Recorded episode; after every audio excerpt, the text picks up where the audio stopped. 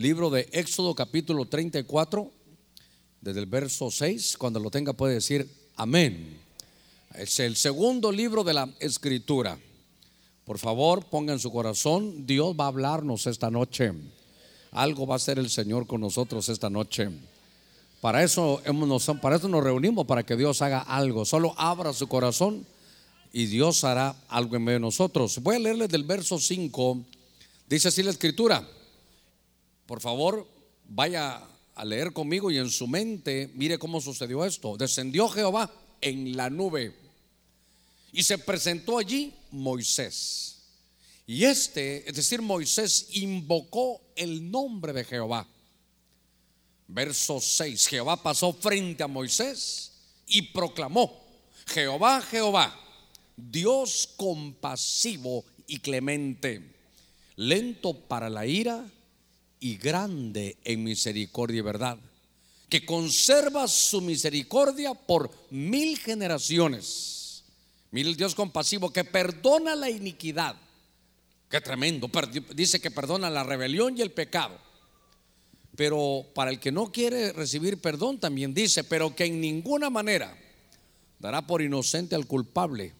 Dice que es un Dios que también castiga la maldad de los padres sobre los hijos y sobre los hijos de los hijos hasta la tercera y la cuarta generación. Yo subrayé aquí en mi Biblia compasivo, pero vamos a hacer una palabra de oración. Aquí hay muchas peticiones. Vamos a orar por ellas con todo nuestro corazón. todas las mujeres ahí, dice la Biblia que toda mujer que ora o profetiza que se cubra su cabeza. Vamos a orar por todas las peticiones. Vamos a orar también por su pastora.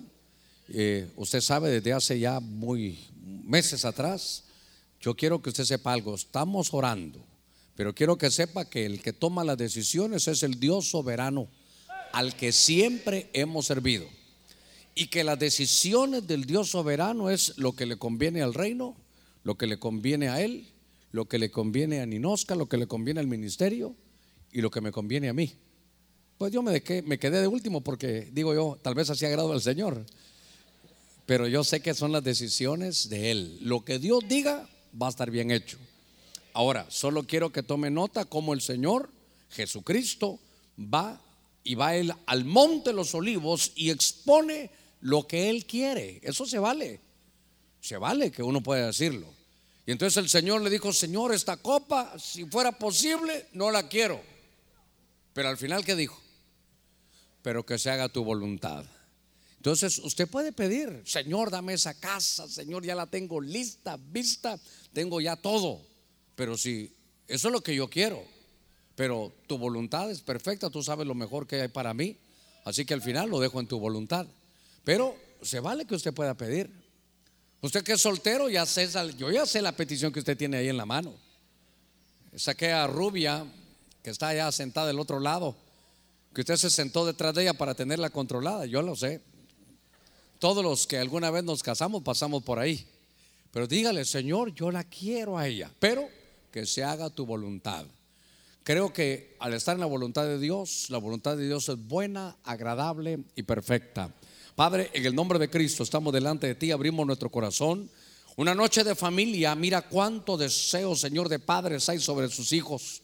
Cuántos hijos están atravesando situaciones, mi Dios, que nadie conoce, solo tú las sabes.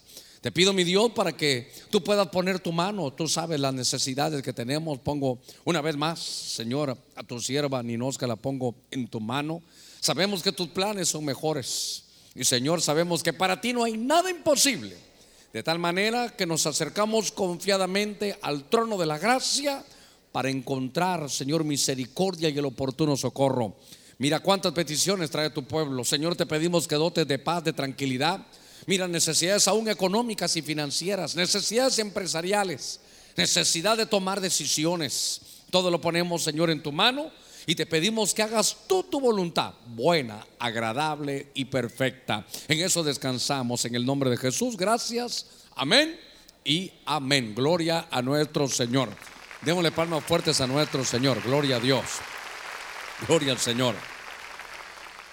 Déjenme tomar unos minutitos este, estos viernes que tenemos de familia porque es un pasaje que, créeme que aunque he leído la escritura y, a veces leo, digo, este pasaje no lo había leído de esta manera, cómo Dios desciende en una nube y se presentó rápidamente cuando Moisés vio que el Señor descendía en la nube, fue y se presentó. Y dice que invocó el nombre de Jehová. En la palabra hebrea tiene que decir el Shem. Shem es no solo el nombre, sino es el oficio a lo que Dios de alguna manera, hermano, se dedica, es parte de la labor, hermano, divina que él tiene. Entonces Jehová, dice el verso 6, pasó frente a Moisés. Y entonces, fíjese, invocó el nombre. Diga conmigo, invocó el nombre. Viene Moisés e invoca el nombre. Le dice, Señor, estoy invocando tu nombre, pero tu nombre es tu oficio. Es a lo que tú te dedicas es lo que tú haces. Y entonces Dios le contesta. Cuando uno entiende la palabra nombre por oficio, hermano, por, mire, Shem también significa fama. Eh, señor, dice, invoco tu oficio, tú eres famoso en algo, y entonces Dios le contesta. Y le dice que Él es un Dios compasivo, clemente, lento para la ira y grande misericordia y la verdad. Y le dice que conserva la misericordia por mil generaciones, que Él perdona el pecado, la rebelión, la iniquidad, que Él puede perdonar, que Él tiene compasión, que grande es su misericordia. Pero también dice, pero también al que no, al que no lo quiere, es decir, al que no busca el perdón, no confiesa su iniquidad. Entonces dice, pero que en ninguna manera, muchas gracias, dice que va, hermano, a tener por inocente al culpable sino que va a castigar la maldad hasta la tercera y la cuarta generación. Ahora, déjeme ingresar al punto porque yo subrayé ahí al que cuando, cuando Moisés lo invoca, le dice cómo es él, cuál es su oficio, a qué él se dedica, a ver cómo lo digo, en qué él toma deleite. Y usted sabe que hemos hablado que el Señor se deleita en hacer misericordia. Eh, desde el ángulo del pensamiento hebreo, hermano, entiendo que, que Dios, hermano, es un Dios de justicia. Dios eh, no va a quebrantar sus propias reglas, porque Él ha puesto sus principios, sus leyes, y dice que toda alma que pecare, esa morirá. Entonces, eh, en la justicia de Dios había que satisfacerla. Usted que ha estado estos últimos meses, hemos hablado de lo que significa la redención, la justificación. Redención es que aquel reo de, muerte se paga el precio, se toma y se le deja libre. Justificado es que no hay nada en contra de él. Entonces, en la mentalidad hebrea, Dios también es un Dios justo. Pero la justicia de Dios había que satisfacerla. De tal manera que Cristo Jesús, hermano, va a la cruz en lugar suyo, en lugar mío, y entonces ahí lo que está haciendo es pagando por la justicia, porque la justicia dice que la paga del pecado es muerte. Él sin tener pecado toma sus pecados, toma los míos, los lleva a la cruz y entonces estamos justificados. Ya, ya no hay nada que nos señale y nos acuse. Esa es la mentalidad, hermano hebrea. Pero me llamó la atención, hermano, estaba leyendo un poquitito por el Nuevo Testamento acerca de la mentalidad griega. Y eso, eso me llamó la atención. Porque en la mentalidad griega, los griegos al hacer todas sus deidades, pero solo déjame decir esto como historia, pero me sirve porque el Evangelio fue escrito, hermano, en griego, todo el Nuevo Testamento.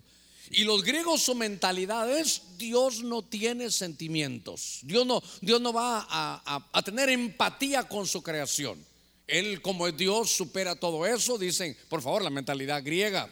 Y entonces no puede haber empatía, no puede haber algo que, Él pueda eh, tener de un sentimiento. Pero cuando voy a ver la palabra compasivo, y, por eso mismo la fui a buscar en el griego, esa palabra de, de compasión, fíjese que se dice, una palabra rara que se dice esplagna, esplagna. Y esplagna lo que es hermano, decían ellos en sus estudios, tanto griegos como hebreos, que el lugar, el asiento de las emociones está aquí como en el estómago, hermano, está aquí como en el estómago. Por eso eh, dicen ellos que cuando se habla de esplagna, se habla de vísceras. Entonces ellos dicen intestinos. Ellos dicen estómago, hígado, ellos dicen que ahí algo sucede, aunque es la parte física, como que ahí radica, hermano, las, las emociones. Fíjese que esas son como el corazón, esas, dice, hígado, pulmones, intestinos. Los griegos sostenían, le estoy leyendo unos puntos que, que estaba leyendo aquí, que estas vísceras constituían el asiento de las emociones y las pasiones. Y que entonces decían ellos que el verdadero médico, fíjese, dice que lo que hacía el médico para curar la enfermedad es que examina lo que es repulsivo, aquello terrible, hermano. Dice que ponía su mano, hermano, examinaba lo repulsivo, palpaba las llagas y entonces siente el dolor, el sufrimiento del que está enfermo. Y entonces eso hace que se conecte y que de pronto hermanos, sus emociones estén conectadas. Eso se llama, de alguna manera, compasión. La palabra, como le digo, es, es, plagna. Y entonces me llamó la atención porque algunos que no les gusta el Nuevo Testamento, que señalan, que no creen que Jesús es Dios y, y quieren a usted decirle que el griego no. Esta palabra para los griegos era como contraria, porque los griegos decían, no puede haber de parte de Dios compasión con sentimientos humanos, el que falló fuere que se pierda para toda la vida. Pero cuando voy a ver que Dios utiliza el griego en las manos de sus ungidos, me llamó la atención. Yo quiero tomar unos minutitos con usted. Venga conmigo al libro de Mateo, capítulo 9, verso 36. Fíjese que en Mateo 9, verso 36, Dice la escritura, y viendo las multitudes, dice Jesús tuvo compasión de ellas, porque estaban angustiadas y abatidas como ovejas, dice que no tienen pastor. ¿Está leyendo conmigo Mateo 9:36? Dice que entonces Jesús tuvo compasión.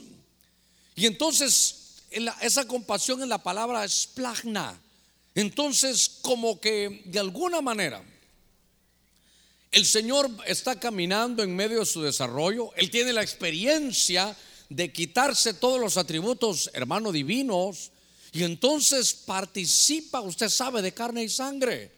Y entonces cuando él se acercaba a situaciones, hermano, de, este tipo, porque esta gente seguía al Señor, no importaba que fueran tres días, ellos seguían al Señor, no habían comido, pero, pero dice que tuvo compasión cuando vio las multitudes, cuando vio, hermano, las familias, vio familias, la, gente seguía al Señor por familias.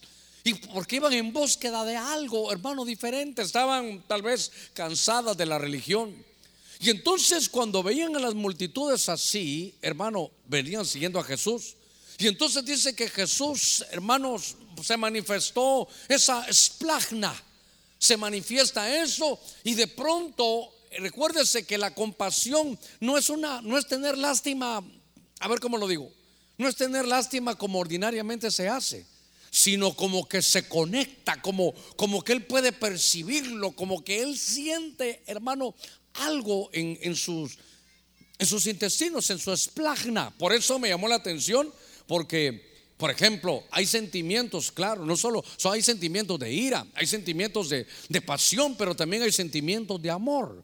Los que alguna vez, hermano, hemos tenido esa dicha tan hermosa de, de habernos enamorado. A ver, alguna vez, algunos de aquí se han enamorado alguna vez. Ay, algunos no, ojalá no se mueran sin haber amado.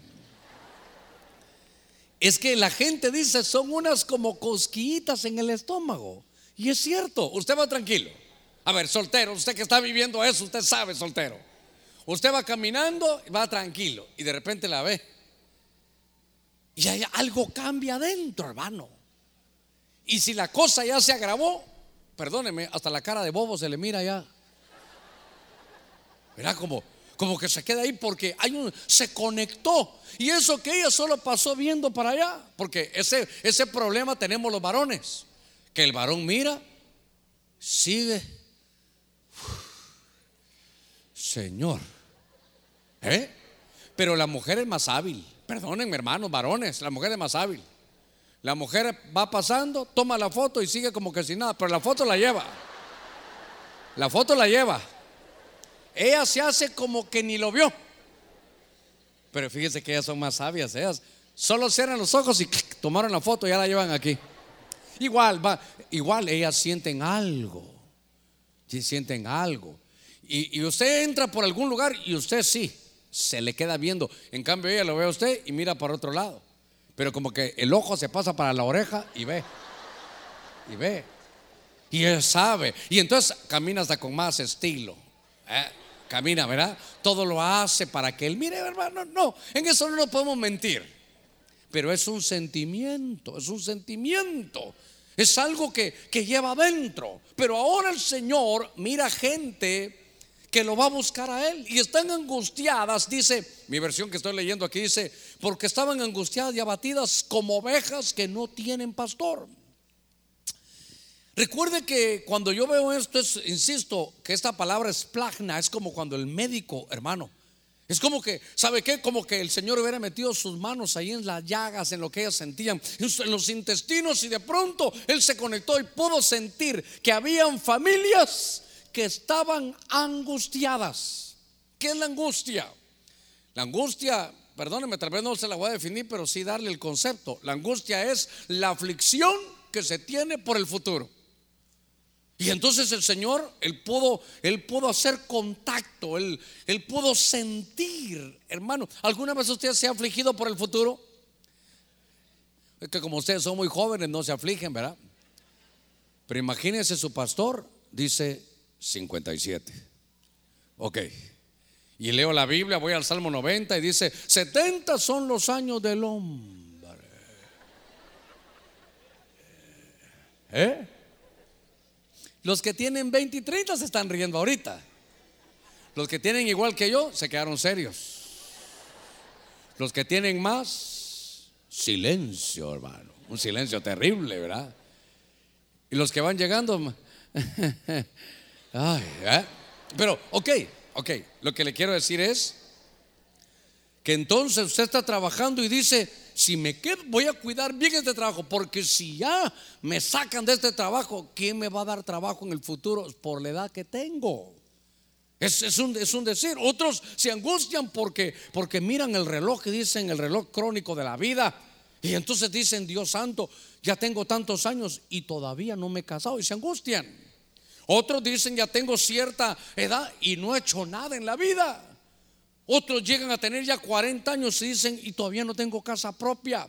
Otros ya tienen cinco hijos y su esposa que llega hoy en la noche le va a dar una, una noticia hermosa que viene el sexto.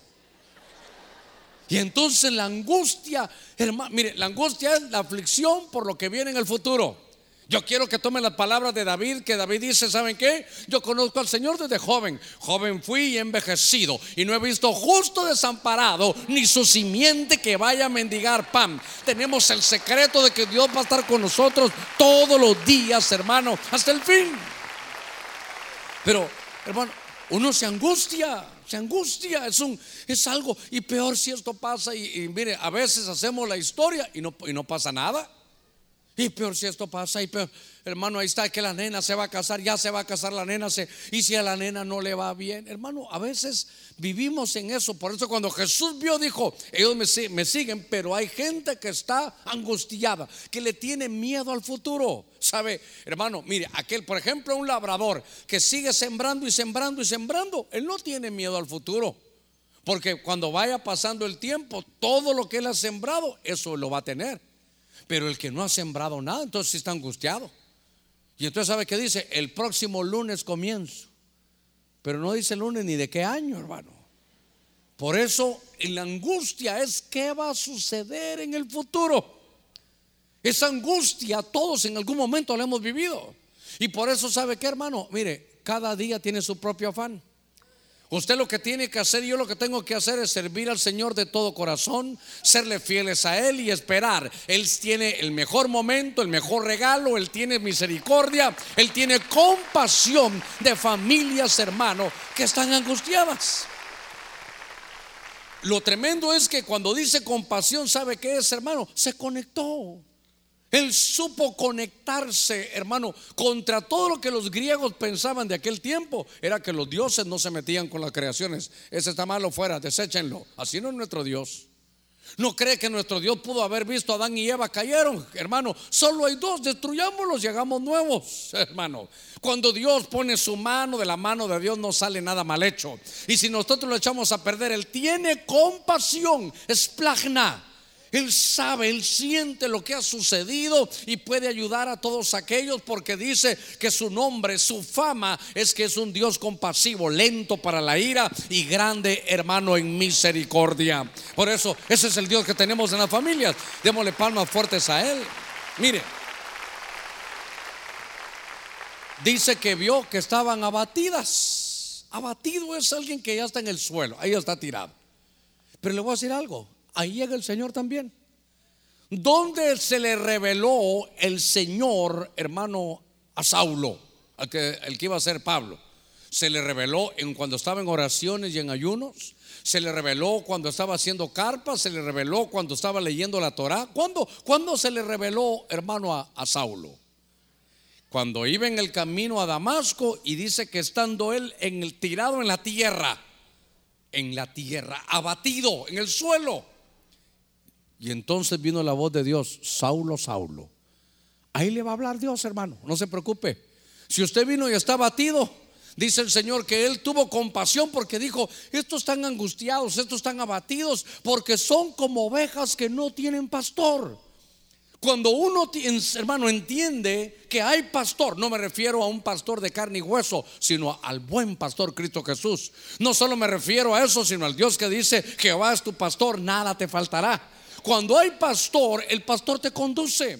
El éxito de todo el itinerario de la oveja es seguir al pastor. Por eso dice que, hermano, la oveja oye la voz de su pastor y ¿qué dice? Y le sigue. ¿Sabe? Por eso cuando hacían, hermano, todos los, los itinerarios de la oveja, ese, la oveja va siguiendo al pastor. Y por eso, mire cómo llegaba el hijo, le decía, Padre, de todas las que me diste, ninguna se perdió. Quiere decir que la tarea de llevarnos hasta el final, esto es lindo, hermano. Mire, mire que esto a mí me ha causado consuelo. La tarea de llevarnos al final ni siquiera es por, por fuerza humana, sino es que el pastor te va a llevar hasta el final. El, el, que empezó la buena obra te llevará hasta el final. No sé cómo vayas a llegar, pero vamos a llegar hasta el final. Por eso, eso se llama compasión. Dice como, lo vio como que eran ovejas hermanos sin pastor. Ahora, por eso es que aunque la oveja ande en valle de sombra y de muerte, es parte del itinerario. Ahí nadie dijo amén y mejor no, uno dice ni amén, dice uno, ¿verdad? Pero es parte del itinerario de la oveja, el Salmo 23. Dice, cuando andes en valle de sombra y de muerte, yo sé que te va a dar miedo, pero no temas. Yo estoy contigo. Y entonces, ¿qué hacemos, Señor? Tranquilo.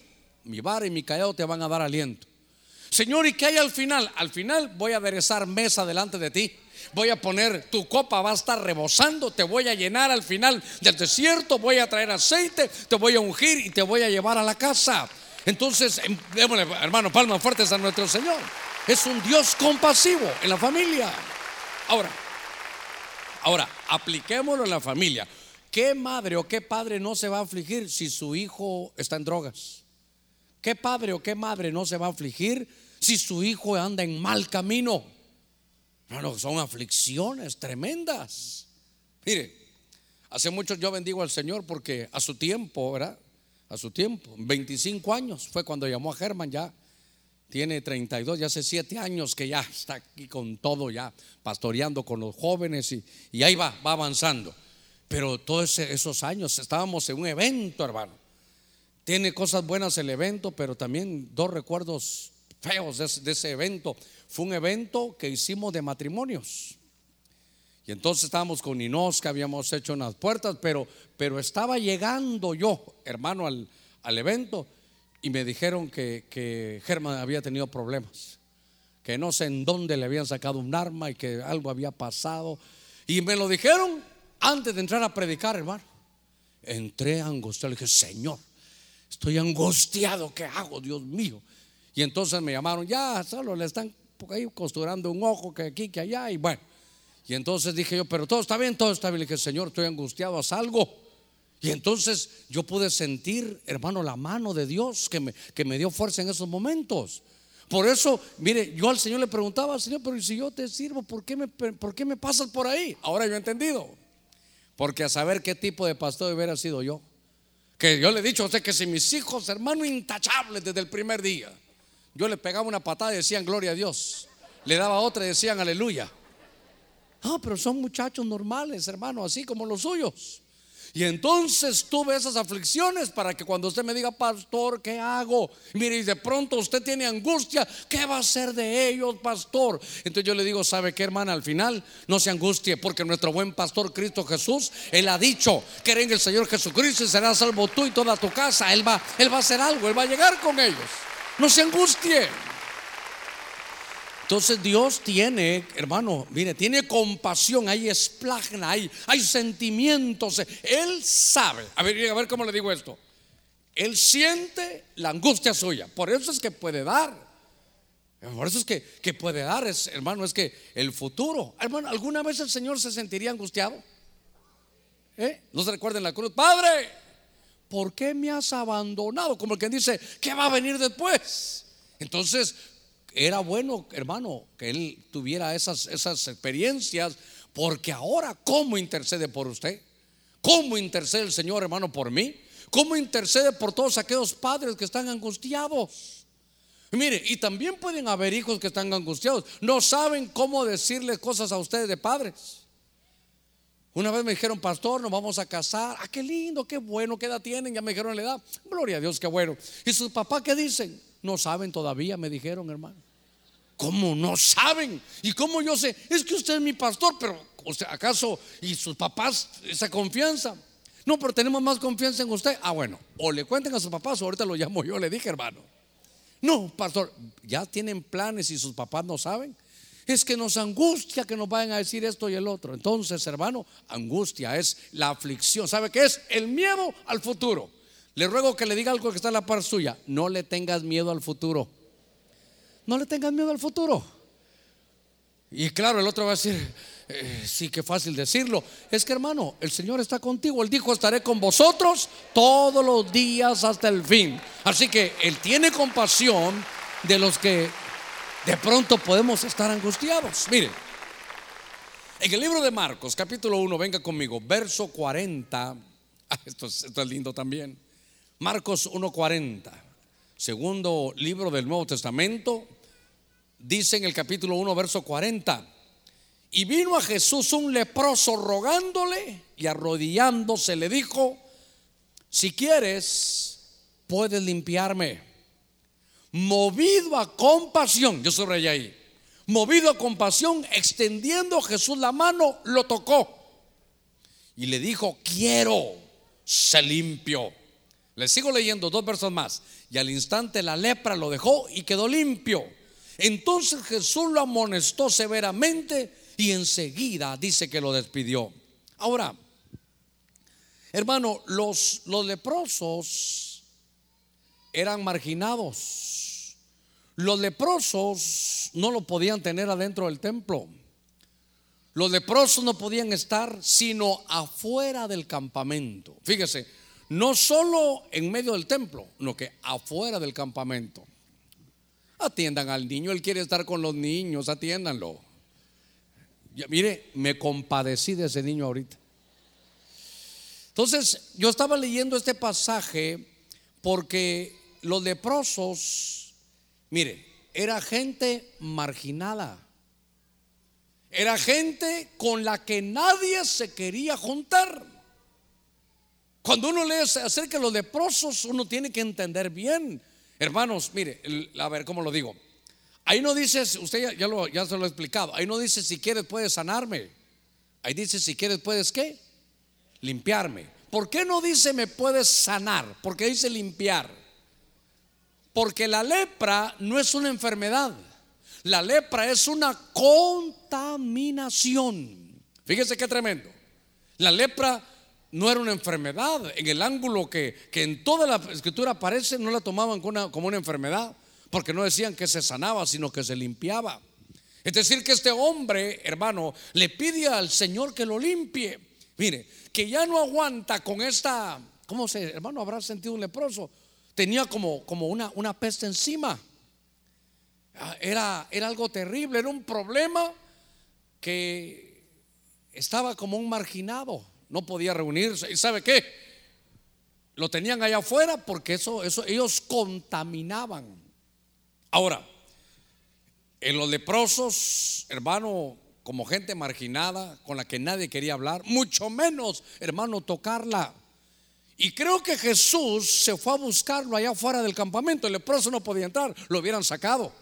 Pero este leproso, no sé en, todo el contexto, en este marco no pude leer, pero, pero pude entender que el Señor se fue allá afuera. Mire qué lindo. Le voy a decir algo. Cuando Dios quiere hacer algo con alguien, no importa si estás dentro de la iglesia o estás afuera. Puede usted creer que hace muchos años habían, mire, uno que Dios quería hablarle y un hermano caído. Estaban los dos juntos en el mismo lugar. ¿Dónde estaban, hermano Germán? En el casino estaban los dos. Y era, un hermano. No estoy diciendo que vaya allá a dejar todo su dinero, pero ahí estaba el hermano. Y entonces me cuenta, pastor, yo estaba medio de lado. Yo le dije, no estabas medio de lado, estabas totalmente de lado. Estabas caído, ¿qué estabas haciendo ahí? Sí, hombre, me dijo. Y de pronto, mire la misericordia de Dios, él vio a una persona ahí que estaba necesitada. Y entonces, estando en el casino, se acerca el hermano caído, con el que todavía no había hermano recibido al Señor. Y le dice, mira, te quiero decir algo. Veo esto, esto, esto y esto. Hasta dones proféticos tenía el hermano pero estaba caído. Como Balaam, caído pero con los ojos abiertos. Entonces le dijo, y aquel hombre en medio de las mesas, hermano, y de estar ahí en los juegos, se pone a llorar y le dice, ¿tú sos cristiano? Sí, entonces ora por mí, le dice. Y ahí en el casino los dos orando, hermano. Entonces eh, ahí dije yo, qué cosa, porque ¿quién, cómo, ¿cómo Dios puede llegar, hermano, a un lugar así? Dios dice, se recuerda cuando la tierra fue destruida, dice, y el Espíritu de Dios se movía sobre las aguas de todo aquel desorden y vacías que había en la tierra. Ahora, con este veo yo que el Señor se sale a buscarlo. No lo encontró orando, no lo encontró, hermano, eh, cantando un himno. Él era una persona marginada, él era una persona que tenía una contaminación en su espíritu, era una persona que sabía que llevaba una peste encima, hermano él sabía que estaba contaminado. Y de pronto mira a Jesús y sabe que hermano, le voy a rogar que me, que me perdone esta palabra, perdónemela de una vez en lo anticipo, pero se hartó el leproso de estar así. Se hartó de estar, hermano, que siempre lo tuvieran por fuera. Se hartó de estar, hermano, marginado. Pero sobre todo se hartó de llevar esa, esa pestilencia encima. No, no me estoy refiriendo a algo que apeste, no. Me estoy refiriendo a algo que encima llevaba, que lo contaminaba. Donde él iba llevaba esa contaminación. Y dice la escritura que va y se va, hermano, a los, a los pies del Señor. Se arrodilla. le dice al Señor, si puedes, si quieres, puedes limpiarme. Ya no aguanto estar con él. Esto no es una enfermedad, Señor, es una contaminación. Ahora, en este caso, lo que me llamó la atención, quiero que usted lo vea conmigo, es en el verso 41. Jesús fue movido a compasión. Diga conmigo, compasión. Eso es esplagna. El Señor sintió algo, hermano, allá adentro de él. Pero lo que me llamó la atención es que Jesús, extendiendo su mano, lo tocó. ¿A quién tocó? ¿Qué pasaba si alguien tocaba un leproso? Se contaminaba. Pero aquí sacamos una tremenda lección, que la luz vence a las tinieblas. Que cuando aquel, aquel que estaba lleno de tinieblas llegó el toque de la luz, fíjese que algo pasó porque, mire, tenemos que ir despacito aquí. Porque ¿a qué le dice ahí, Señor? Si quieres, puedes limpiarme movido a compasión, algo sintió, pero extendió su mano y lo tocó. Diga conmigo, el toque de Jesús. Cuando toca el Señor, algo lo conectó. Por eso el médico, bueno, dicen que llegaba con los enfermos, tocaba lo repulsivo. Dice que tocaba las llagas, como que le agarró los intestinos y vio lo que él sentía y se conectó. Mire, en medio de los del, del, del ministerio me ha pasado algunas veces. que cuando yo pongo una mano me logro conectar, hermano, con la persona. Entonces, ¿sabe qué? Siento el sufrimiento, la angustia, la vergüenza, lo que trae, yo lo puedo percibir. Fíjese que estábamos en un retiro, estaba el apóstol Sergio, fue en un lugar que se, en Maryland, era ese lugar, fue un, un retiro, y entonces predicaron, y entonces dijeron, si alguno de los ministros quiere pasar a orar, que nos ayude orando por los que pasaron aquí al frente. Entonces yo, hermano, me, paro, estoy con Inosca, me paro, y, no le puedo decir, y percibí, no, no, yo fui el primero que me tocó ir, puse mi mano y empecé a orar por él. Pero cuando le puse la mano, algo me pasó, hermano. Se, me, me sentí conectado ahí.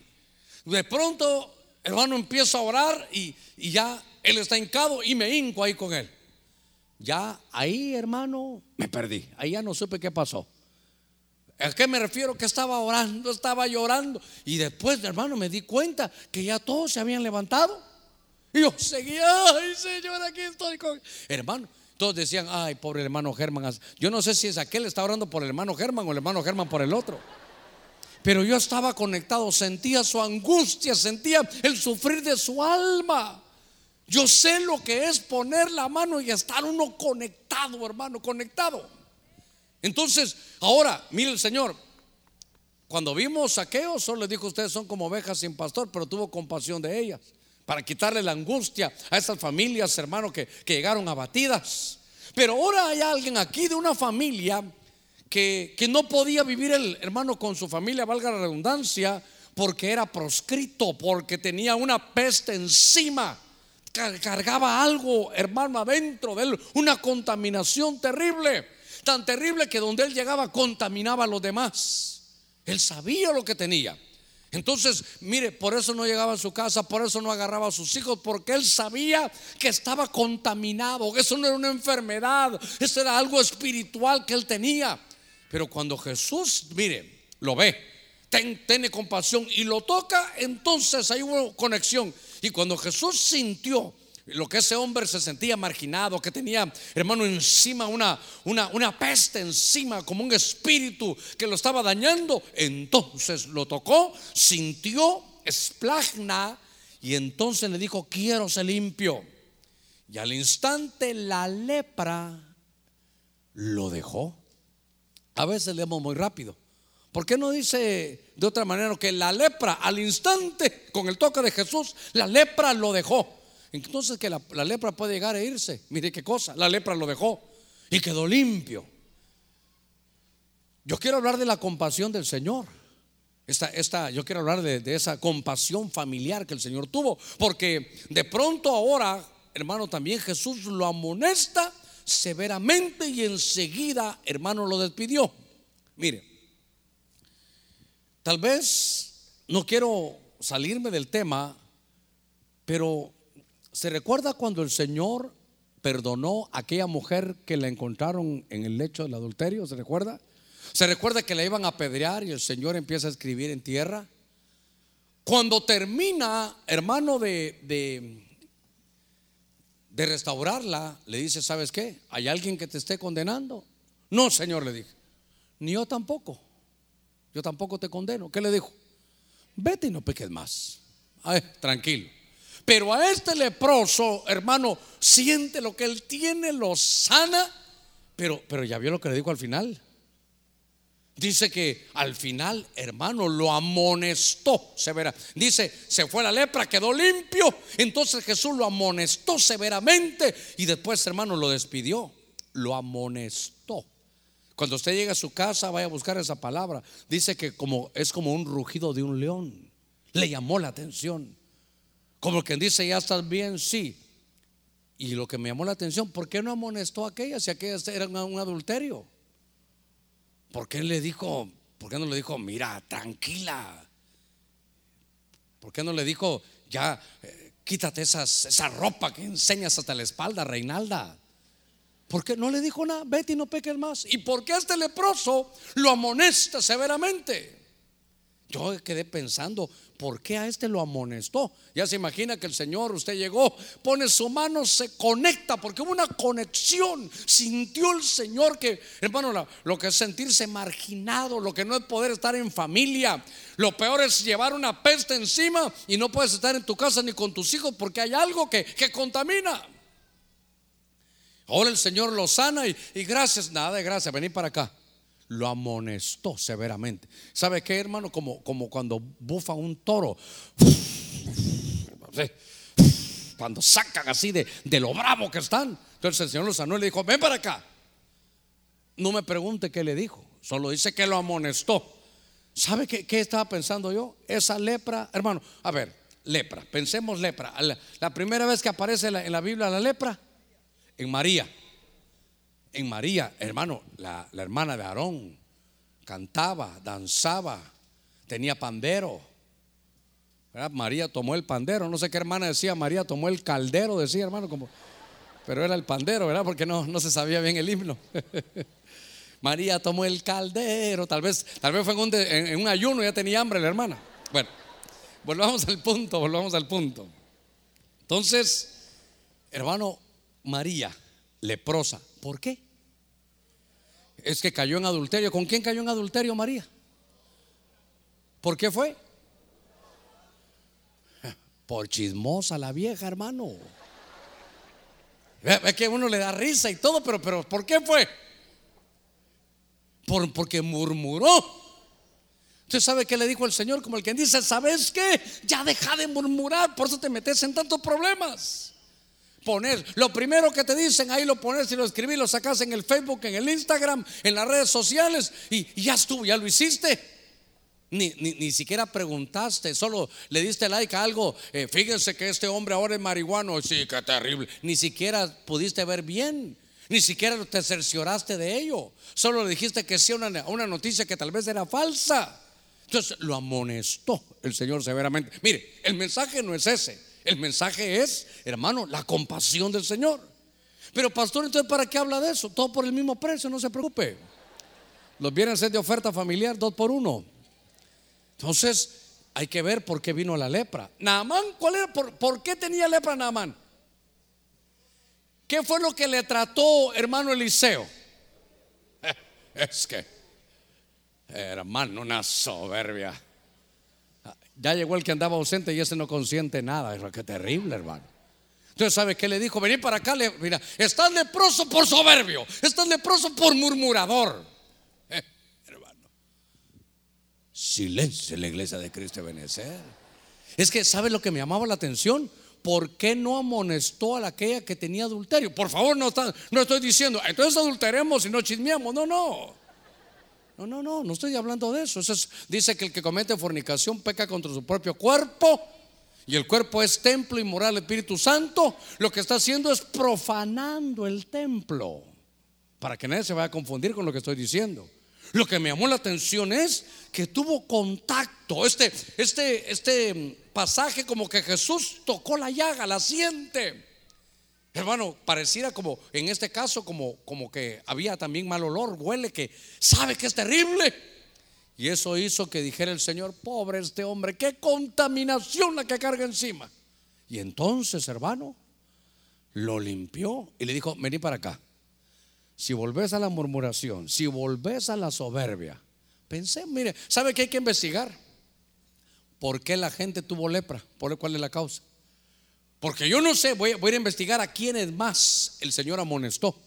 Pero aquí están amonestando a este la lepra. Ahora, fíjese que, como voy a volver, voy a volver un poquitito al pasaje que, que quiero trasladarle, porque yo quiero hablarle de la compasión del Señor.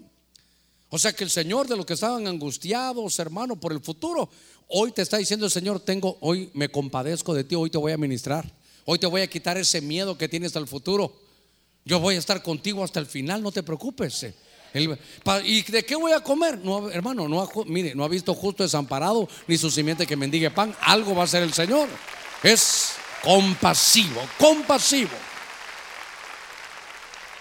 Ha de ser terrible, hermano, uno estar contaminado, ¿verdad? Llevar una contaminación. Usted no quiere ni, ni siquiera tocar a sus hijos porque sabe que está contaminado. Y no es una enfermedad, es una contaminación del espíritu. Ahora, en Mateo capítulo 20, venga conmigo, verso 32, dice la escritura. Deteniéndose Jesús los llamó y dijo, ¿qué queréis que yo haga por vosotros? Ellos le dijeron, Señor, deseamos que nuestros ojos sean abiertos. Entonces Jesús, movido a compasión, diga conmigo, movido a compasión Sabe que hay una versión, hermano, que es totalmente griega y dice, Jesús lastimado en su interior. Fíjese que en lugar de decir eso de que está con, mire, una, la RBA dice conmovido dentro de sí. Aquí habían dos ciegos, hermano, que llegan con Jesús y le dijeron, mire, no le dijeron maestro. ¿Ya leyó bien cómo, cómo le dijeron?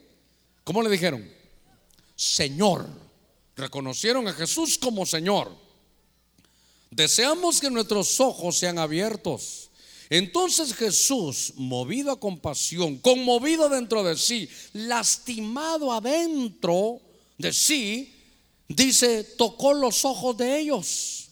Otra vez hubo contacto y al instante recobraron la vista y le siguieron. Mire, algo pasó. Y es que cuando hay compasión, Dios nos, está preguntando si fue culpa tuya o no. Aquí creo yo que es culpa de estos hombres, porque estos hombres, estos dos ciegos, dice que estaban en Jericó. Fíjese qué cosa. Cuando yo le hablo de Jericó, aunque sea la primera vez que usted venga a una iglesia cristiana, seguramente recordará qué pasó en Jericó. ¿Qué pasó en Jericó? Los muros cayeron, ¿verdad? Ese es Josué capítulo 6, eh, 7, por ahí está todo eso. Pero cuando los muros han caído, están los shofares, los sacerdotes dando la vuelta. Hemos hablado cómo ejercen, cómo toman posesión de la tierra, cómo donde ponían la planta de sus pies era territorio de ellos, cómo derrumban aquellas murallas de Jericó. Pero si no estoy mal, usted puede buscarlo, tal vez los hermanos de televisión corren que este texto no se lo di. A ver si no fallo, pero creo que es Josué 6:26. No se me olvidaba porque allá en mi tierra, en Guatemala, había una plaza donde ahí estaba el, eh, oftalmólogo y la plaza se llamaba 626. Por eso se me queda esa, cita. En, en Josué 6:26, y si no está ahí, perdóneme, ya. Cuando ya uno va llegando a los 60, uno no sabe si va entrando o va saliendo, le digo yo siempre, ¿verdad? Entonces dice en un pasaje de Josué capítulo 6, dice, maldito el que edifique Jericó.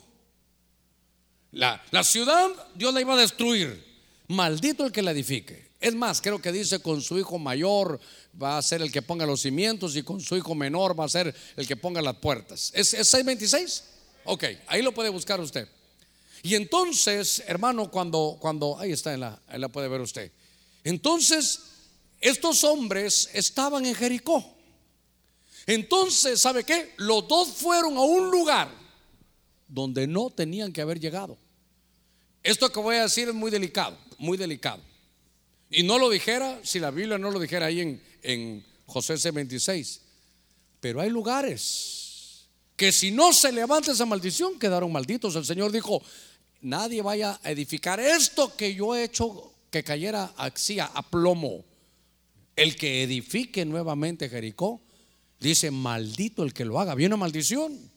Entonces considero que esa tierra ya no había que llegar, porque no la, hermano, había una orden de Dios. Ok, el punto que le quiero trasladar es que para esta noche de compasión de parte de Dios, de compasión familiar, estos dos llegaron y dice que, ellos que quieren que les haga, que los ojos sean abiertos. ¿Para qué? Oiga, para recuperar la vista iban a recuperar. La tuvieron y la perdieron. Tuvieron visión y la perdieron. ¿Por qué? Porque se metieron en un lugar donde no tenían que haberse metido. ¿Sabe qué lindo el, nuestro Señor? ¿Cuántos decimos amén a eso? ¿Verdad que el Señor es lindo? Porque aquí no está, aquí va a tener compasión a pesar de que, hermano, el Señor no tiene la culpa de nuestras malas decisiones. El Señor no tuvo, no le dijo, ¿sabes qué, Noemí? Vete allá a Moab. Ella se fue, tomó su decisión. Ella dijo, me fui llena, pero regresé vacía, ya no tengo nada, 10 años lo había perdido todo. Pero ahora veo aquí que estos se metieron en un lugar, hermano, donde no tenían que haber estado, un lugar prohibido, un lugar equivocado. Y entonces perdieron la visión. Se puede perder la visión del Señor, la visión del ministerio, la visión de la iglesia. ¿Sabe qué se puede perder? La visión de la familia. ¿Por qué? ¿Dónde la perdiste?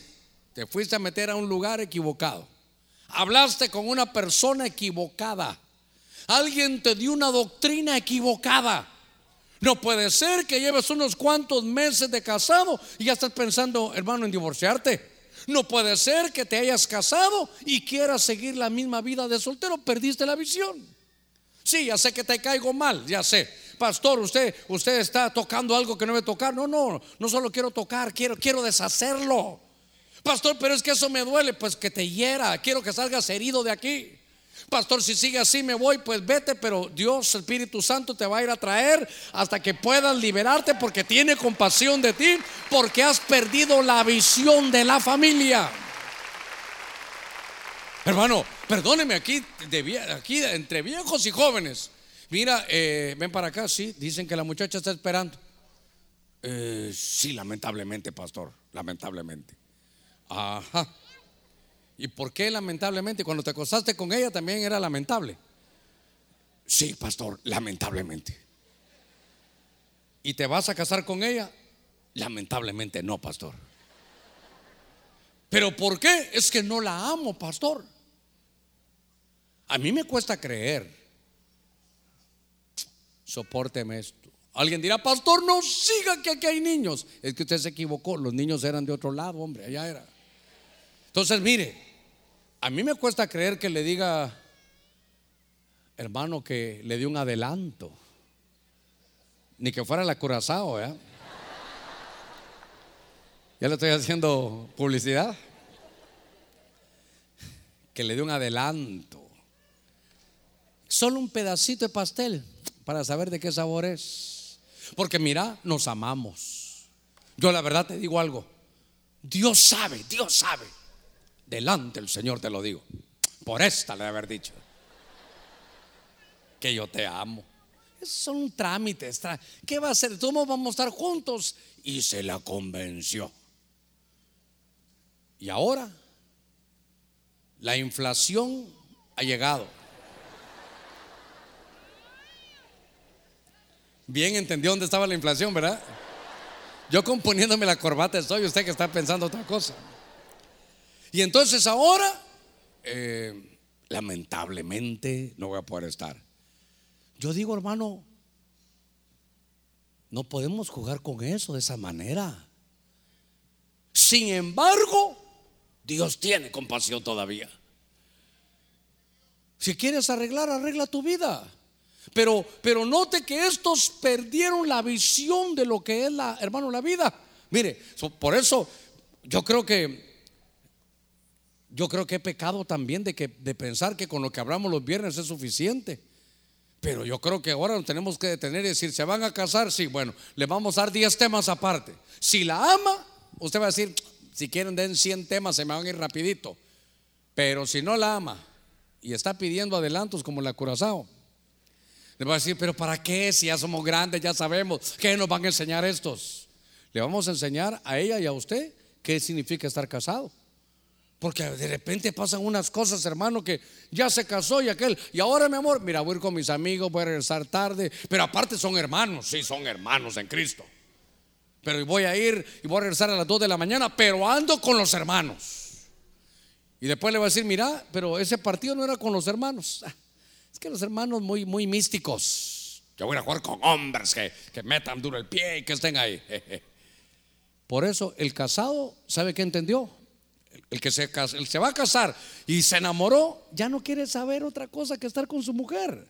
Ahora, yo, no estoy diciendo que no va a ir a ningún lugar, pero si hay común acuerdo, ¿cómo caminarán dos si no estuvieran de acuerdo? Silencio en la iglesia de Cristo de Benecer. Pastor, no siga que el mensaje se le está yendo de lado. No, a usted se le está yendo del lado del barco también. Porque estos habían perdido la visión.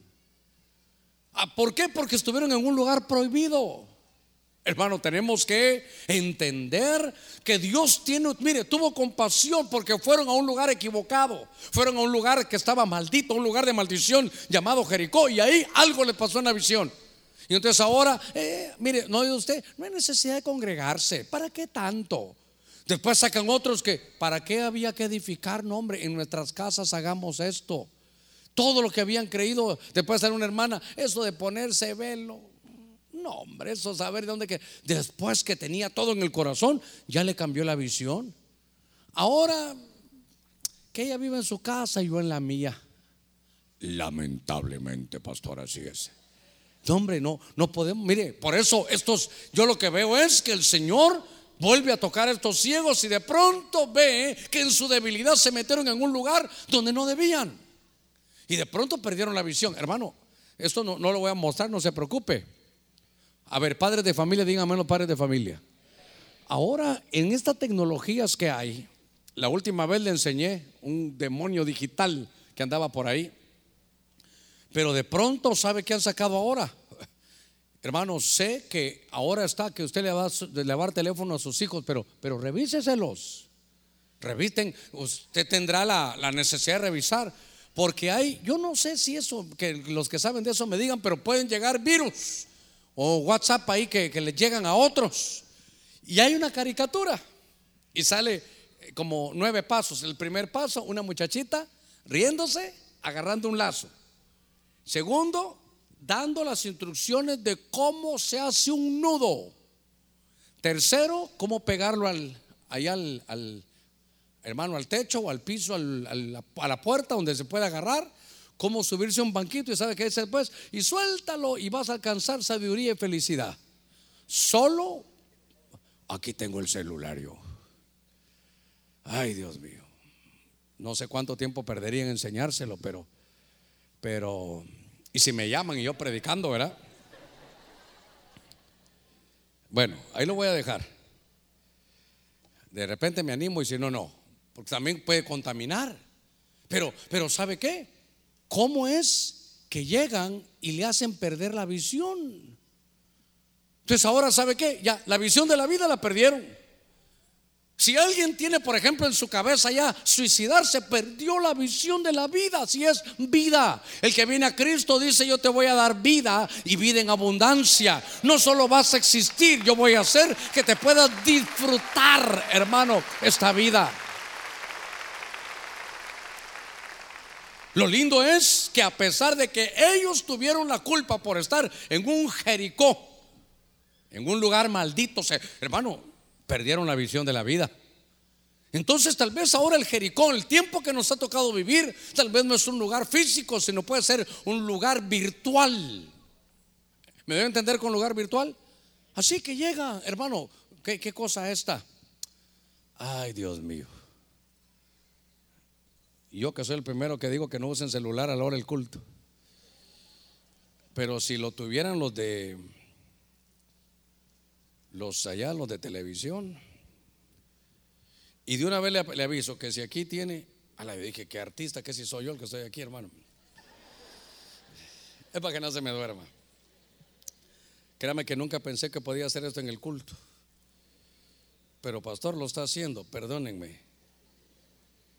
A ver, a ver. Ah, gloria a Dios, ¿verdad? Bueno, tal vez ni lo voy a, tal vez ni lo, tal vez hasta lo borré ya. Vamos a ver, Dios santo, perdóname por esto que estoy haciendo, Señor, en el púlpito. Bueno, yo creo que me perdonó, no quiere que se lo enseñe. O si alguien alguna vez lo, tuvo ahí, porque eso es contaminante, hermano. Ya la, yo la pagué. No, no, no lo entendí, no lo buscaron tal vez donde debería. Pero piense un momentito, ¿has perdido la visión de la vida? Mire, hoy como es familiares, perdiste la visión de ser padre, perdiste la visión, hermano, de ser esposo. Porque usted ha escuchado que, eh, hermana, ¿qué tal va con su amado? Ah, hay un lindo padre, de lo mejor. Ah, qué bueno. Pero cuénteme qué más de su esposo. Un empresario pastor. Mire qué mujer cómo lo cubre, porque ella sabe lo que le estoy preguntando. Pero, hermana, perdónenme, vamos directo. Y como esposo, ay, mira que es un suegro como esposo, hermana, es un tío fenomenal. Viera cómo atiende a los sobrinos.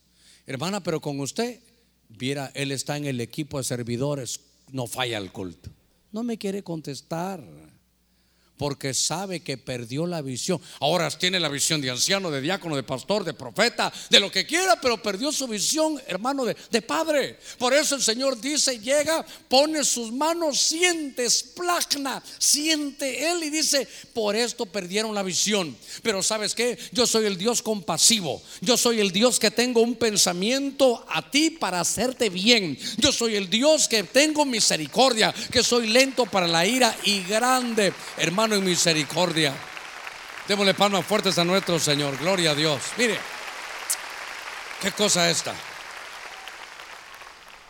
Es, eh, yo quería enseñárselo a usted como padre para que lo viera.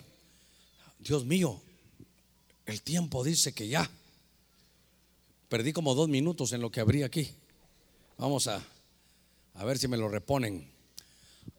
Hay un, hay un pasaje de la escritura en Lucas 7:12 dice que cuando se acercaba a la puerta de la ciudad, he aquí sacaban fuera un muerto, hijo único, dice de, de su madre, y ella era viuda. Y un grupo numeroso de la ciudad estaba con ella. Por favor, pongan nota en esto. Verso 13 de Lucas 7. Al verla el Señor tuvo compasión. No dice del muchacho, tuvo compasión de ella. Y le dijo, no llores y acercándose tocó al féretro y los que lo llevaban se detuvieron. Jesús dijo, joven, a ti te digo, levántate. Y el que estaba muerto se incorporó y comenzó a hablar. Y Jesús se lo entregó a su madre. Ok. Solo un, puntacho en lo que los hermanos de alabanza suben. Solo un puntacho ahí. Esto lo hemos hablado. Tal vez le voy a dar el mismo ángulo, pero quiero hablarle de la compasión del Señor. Porque aquí hay una madre. A ver cuántas madres dicen amén hoy. Solo las madres como que tienen ese esplagna, esos sentimientos más con los hijos que el padre. No sé por qué, porque a las madres dicen, porque yo lo tuve nueve meses aquí en el vientre, dicen ellas. Sí, pero yo le puedo decir que según el libro de Hebreos, Abraham llevaba en, su, en sus lomos hasta la cuarta generación aquí, o sea que cuántos años llevaba ahí, hermano, a, ese hombre. Pero lo que quiero contarle es que la madre sufría porque vio cómo su hijo iba directo, hermano, al cementerio. Había una angustia porque ella estaba sufriendo de ver cómo los amigos de su hijo lo conducían al cementerio.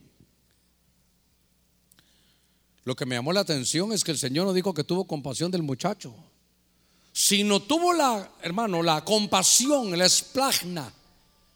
Se pudo hacer uno, tuvo empatía con la madre y sintió el dolor que una madre siente cuando sabe que sus hijos, que su hijo anda en mal camino, cuando sabe que sus hijos están con malas compañías. Lo que ha de haber sufrido mi madre cuando ella sabía que a pesar que éramos gente que estudiaba, pero estábamos metidos ahí, hermano, en, cosas de marihuana y esas cosas. Ella lo sabía. Ya le conté una vez que me agarró la bolsa la camisa, ella me lavaba mi ropa. Y me dijo, Germán, vení para acá. ¿Y esta bolsa qué es? Orégano, mamá. Nunca se me olvida la respuesta que le di. Orégano. Y ella me dijo, esto no es orégano. ¿Quién te lo dio? Uno de mis amigos. Bueno, cuando te vuelvan a esto, tirarlo a la basura. ¿Por qué mamá? Haciéndome yo el que no sabía. Porque esto no es bueno, me dijo. Ella sabía.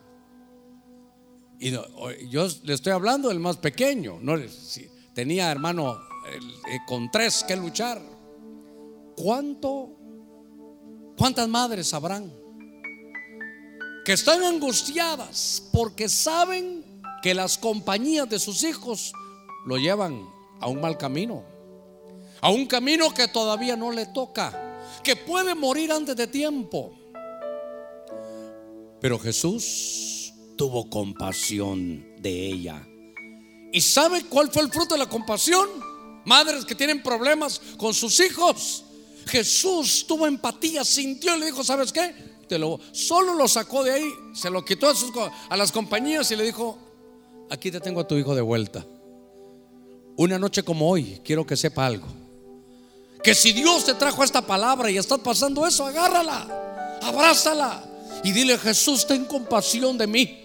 Porque mis hijos o mi hijo o mi hija va en mal camino. Tráemela de vuelta. Yo sé, hermano, la culpa no era de la madre, la culpa era del muchacho. Dios no tenía la culpa, pero Dios, hermano, mire, Él nunca tiene la culpa. Pero lo que sí tiene Dios es compasión. Es plagna. Tiene adentro, hermano, ese sentimiento de donde Él pone, él, no lo ve de lejos, Él toca la llaga, toca lo repulsivo toca lo que nadie quiere tocar, lo siente y se conecta con tu necesidad. Esta noche, para aquellos que necesiten, hermano, la compasión del Señor, yo le ruego que corra rápidamente. Si usted tiene un caso, no importa de quién es la culpa, puede ser culpa suya. Ya no importa de quién es la culpa. Ya no estamos viendo de dónde vino la enfermedad. Lo que le estoy ofreciendo es el remedio. Aquí está el Dios que tiene compasión. Esplagna. Aquí está el Señor que te dice, aquí estoy, yo siento lo que estás pasando. ¿Estás angustiado por tu futuro? Todos se ríen, todos dicen algo, pero tú estás angustiado por tu futuro. Ya te dijeron algo que tienes y no sabes cómo lo vas a enfrentar. El Señor tiene compasión de ti. ¿Sabe? Él siente lo mismo él no está ajeno a lo que tú estás viviendo. Él no está ajeno a lo que tú estás sintiendo. Es angustia, el estar abatido. Si alguien vino angustiado, abatido, venga hoy. Si estás cansado, estás harto de llevar encima de ti una contaminación por la cual estás solo. El leproso no estaba con familia, estaba solo marginado. Y él sabía internamente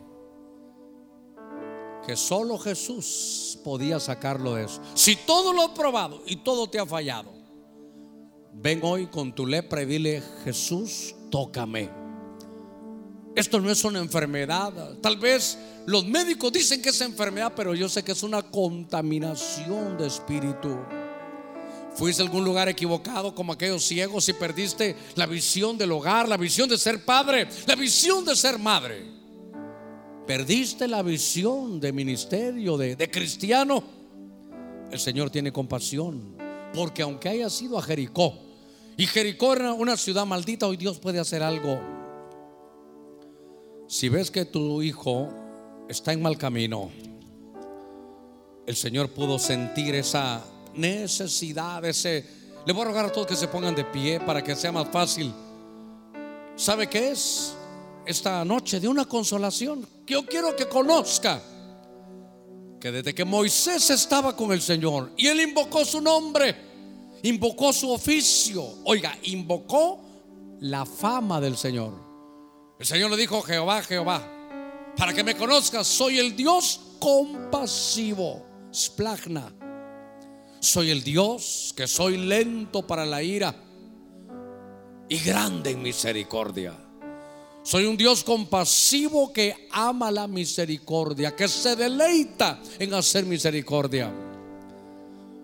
Para el que haya venido afligido por su futuro, no solo es por la edad, puede ser por una enfermedad, puede ser porque te van a quitar la casa Puede ser porque estás angustiado y afligido porque hay una hay una hay un reclamo legal hacia ti. Hoy veniste aquí. Corre hoy y dile, "Señor, hoy conozco tu fama, la fama de Dios. Oiga, la fama es que es compasivo. Su fama le dijo, "Mi fama es splagna, mi fama es que tengo asiento de misericordia, conozco tus emociones, sé lo que sientes, sé lo que has llorado. Tú que te has sentido marginado, tal vez por la edad, tal vez te han acomplejado por algún error físico, te tienen marginado por tu poca preparación. Si estaba marginado, dile, Señor, límpiame porque estoy con esto encima. Estoy con esta peste encima que nadie quiere. Pero note que Jesús salió a aquel lugar. Y Jesús no le dijo de lejos, te voy a sanar, ven. Y puso su mano en la llaga. Puso su mano en lo repulsivo, en la carne de lepra, tal vez maloliente, en la carne viva. Y se conectó. El Señor está conectado contigo. No importa cómo hayas venido. Lo que importa es que el Señor dice, mi nombre es que soy compasivo, lento para la ira, grande en misericordia.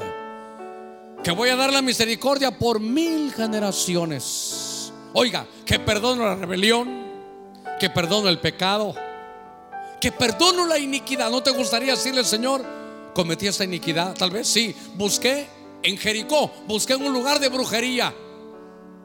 Ahí me contaminé, perdí la visión. Ya no volví a ser el mismo.